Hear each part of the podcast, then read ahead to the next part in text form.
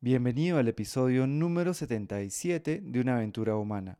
Hoy vamos a hablar de burnout o agotamiento emocional, este que se da en el espacio laboral, que es un problema global y que necesitamos entender mejor y tener estrategias para prevenirlo y abordarlo.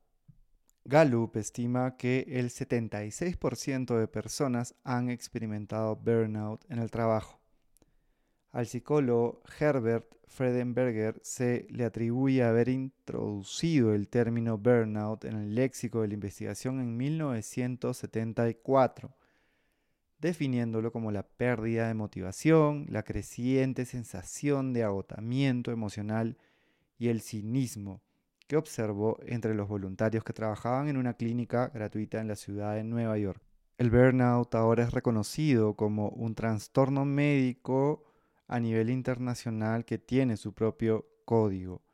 Cristina Maslach es una psicóloga e investigadora que lo empezó a investigar en los años 70. Luego de muchas entrevistas, Maslach y sus colegas notaron una tendencia. Los trabajadores a menudo informaron sentimientos de profundo agotamiento emocional, negatividad dirigida a clientes y pacientes, y una crisis en los sentimientos de competencia profesional. En 1981 se publicó un artículo que describe el inventario de burnout de Maslach, que ha sido citado ya en decenas de miles de artículos e investigaciones. La escala evalúa el agotamiento basado en tres respuestas frente al estrés. Una abrumadora sensación de agotamiento, sentimientos de cinismo y desapego, también llamado despersonalización, y una sensación de ineficacia profesional y falta de logros. El cinismo que mencioné se relaciona con el distanciamiento emocional hacia el trabajo. En vez de estar comprometido, tienes una mirada negativa y distante sobre este. En esencia, el burnout surge cuando las demandas de un trabajo superan la capacidad de una persona para hacer frente al estrés.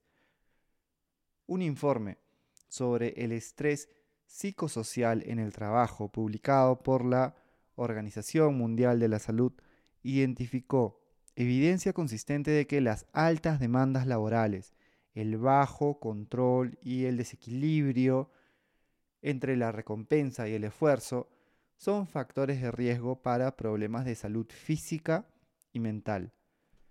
En última instancia, el agotamiento se produce cuando el equilibrio de los plazos, las demandas, las horas de trabajo y otros factores estresantes supera las recompensas, el reconocimiento y la relajación o tranquilidad. Durante los últimos años, Maslach y sus colaboradores han desarrollado un modelo integral que identifica seis componentes clave del entorno laboral que contribuyen al burnout. Son carga de trabajo, control, recompensa, comunidad, equidad y valores. El agotamiento o burnout surge cuando una o más de estas seis áreas no coinciden de manera crónica entre un individuo y su trabajo. Me parece fascinante entender lo que sucede en nuestro cerebro a causa del burnout. Y para eso la psicóloga Armita Golkar y sus colegas realizaron un estudio en el 2014 para entender los efectos del burnout en el cerebro y encontraron que los participantes en el grupo de burnout tenían amígdalas relativamente agrandadas y también parecían tener conexiones significativamente más débiles entre la amígdala y las áreas del cerebro relacionadas con la angustia emocional específicamente la corteza cingulada anterior, mientras más estresado se sentía un individuo, más débil era la conectividad entre estas regiones del cerebro. En comparación con el grupo de control, el grupo con exceso de trabajo burnout también mostró correlaciones más débiles entre la actividad en la amígdala y la corteza prefrontal medial una estructura involucrada en la función ejecutiva, se le llama también como el CEO del cerebro. Las conexiones más débiles entre estas dos estructuras podrían ayudar a explicar por qué las personas que tienen burnout tienen más dificultades para controlar sus emociones negativas. La corteza frontal es un área del cerebro muy importante para el funcionamiento cognitivo que comienza a adelgazarse como parte del proceso normal de envejecimiento. Pero otro estudio realizado por la neurocientífica Ivanka Savic encontró que los pacientes que sufrían de burnout mostraron un adelgazamiento más pronunciado del córtex prefrontal. También tenían una amígdala más grande, esta parte de nuestro cerebro se activa cuando tenemos miedo y estrés. Más allá de los cambios en la anatomía del cerebro, los estudios científicos muestran cómo el burnout puede afectar el funcionamiento cognitivo de las personas, interrumpiendo la creatividad, la resolución de problemas y la memoria.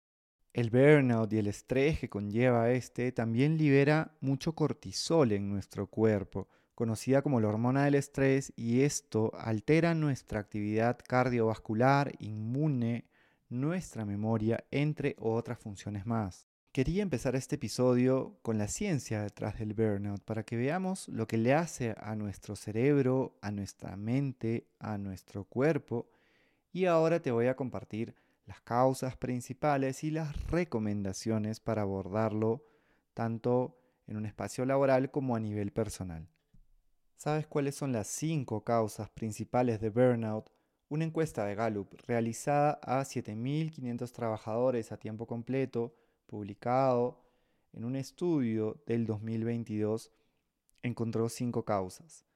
Trato injusto en el trabajo, carga de trabajo inmanejable, falta de claridad en el rol, falta de comunicación o soporte del jefe o líder y presión de tiempo inmanejable. Un hallazgo importante es que todas se relacionan con el jefe o líder y está en sus manos abordarlas. Las recomendaciones que dan para abordarlo tienen que ver primero con gestionar el bienestar y prevenir el burnout de justamente los y las jefas, jefes, líderes que tienen equipos, porque si no todo eso se transmite y va a ser bien difícil que puedan ayudar a las personas a que estén más tranquilas si ellos no lo están. Luego de eso, ayuda el escuchar los problemas de los trabajadores, promover el trabajo en equipo y las opiniones de todos, conectar con un propósito y hacer retroalimentación enfocada en las fortalezas de las personas. También recomiendan darle control y voz a los trabajadores respecto a sus reportes de desempeño, ayudarlos también a estar concentrados, sin interrupciones. Eso saca de la figura el multitasking también. Otra cosa es que promuevan la autonomía y la colaboración de las personas en el espacio de trabajo. Y si ya lo abordamos a nivel de organización, hay que promover el bienestar como parte de la cultura en el día a día, en las interacciones, en cuánto duran las reuniones, en si es que se les pide algo los fines de semana o no, si se respeta el tiempo de descanso. El bienestar como parte de cultura se manifiesta en lo cotidiano. También recomiendan que los gerentes y líderes sepan cómo prevenirlo y tengan herramientas. Y sumado a eso que se diseñe la experiencia del trabajador para reducirlo, con cargas de trabajo manejables, buena comunicación con los líderes del equipo, una organización que prevenga el estrés con entregables, autonomía y claridad en los roles. Y quizá te estás preguntando, ¿y yo qué puedo hacer? Si es que no soy el líder de mi equipo, el jefe, la jefa, bueno, trabaja tu bienestar, eso quiere decir, duerme bien, ten tiempo para ti y haz lo que te hace bien afuera del trabajo. Calma tu mente. Puedes hacerlo de muchas maneras. La respiración es una de las tantas. Haz ejercicio también, muévete de la manera que te guste. Una mentalidad para encontrar oportunidades en los retos es también clave porque pueden aparecer jefes, jefas, líderes que te la hagan difícil, y que te activen cosas. Y para eso tu mentalidad es clave. Siempre puedes encontrar una perspectiva que podría ser, bueno, estoy trabajando mis habilidades humanas y creciendo como profesional en esta situación retadora que tengo ahora. Y finalmente, conexiones humanas de calidad te ayudarán a sobrellevarlo y para eso, evidentemente que en un trabajo es bueno tener buenas relaciones y estas te van a ayudar, pero búscalas afuera. Tengo un círculo, un núcleo pequeño que te ayude a sentirte mejor, que te valore, que te acepte y que al compartir tiempo con ellos sientas que te han dado de alguna manera energía o tranquilidad o que te han hecho bien. Las buenas conexiones humanas son un seguro de vida para tener mejor salud y también para sobrellevar el burnout. Espero que este episodio te haya ayudado a comprender mejor lo que es el burnout, el impacto que tiene en nuestra mente, en nuestro cerebro, en nuestro cuerpo, en general todo lo que puede causar en nuestra vida. Y con esa base estoy seguro que vas a encontrar muchas ideas adicionales a las que te he compartido para poder abordarlo, porque hay mucha información disponible, como por ejemplo como la meditación o las prácticas respiratorias contribuyen justamente a que se active más esta parte del cerebro que nos ayuda a tranquilizarnos, el córtex prefrontal, a tomar mejores decisiones y que se reduzca la actividad de la amígdala. Esa es una de las tantas maneras que ya está demostrado en muchos estudios científicos que te ayuda a calmar la mente y hacerle bien también a tu cerebro. Por eso espero que esto sea también una invitación para que puedas investigar y buscar más también cosas relevantes que te ayuden a mejorar tu bienestar. Y también si eres un líder que nos estás escuchando, una lideresa, a que sepas que el generar un espacio sin burnout está en tus manos, que puedes tomar acciones específicas que incrementen el bienestar de las personas de tu equipo y que es un tema que tiene un impacto enorme en la salud de tu equipo y también en tu salud. Si sabes de alguien que podría sumarle o interesarle escuchar este episodio, simplemente tienes que copiarlo y pegarlo desde donde nos estés escuchando.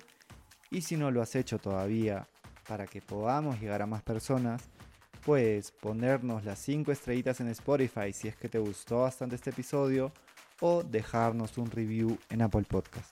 Hasta el próximo episodio.